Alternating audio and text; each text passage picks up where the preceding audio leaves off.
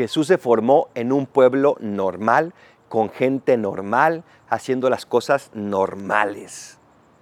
Hoy vemos cómo predica en Nazaret, en su pueblo, y la gente lo juzga diciéndole, pues si este lo conocemos, si este es hijo de José, si este estaba con nosotros, ahora viene a decirnos que es maestro, que es Mesías, incluso que es Dios. Y quisieron despeñarlo, pero Jesús tenía la autoridad y pasó por en medio de ellos.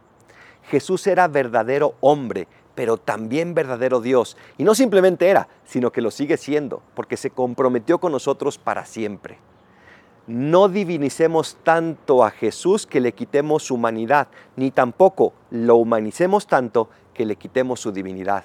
Jesús es verdadero Dios y verdadero hombre, y por eso es el intercesor ante el Padre por nosotros. Pídele su ayuda y sigue su ejemplo. Soy el Padre Adolfo. Recen por mí, yo rezo por ustedes. Bendiciones.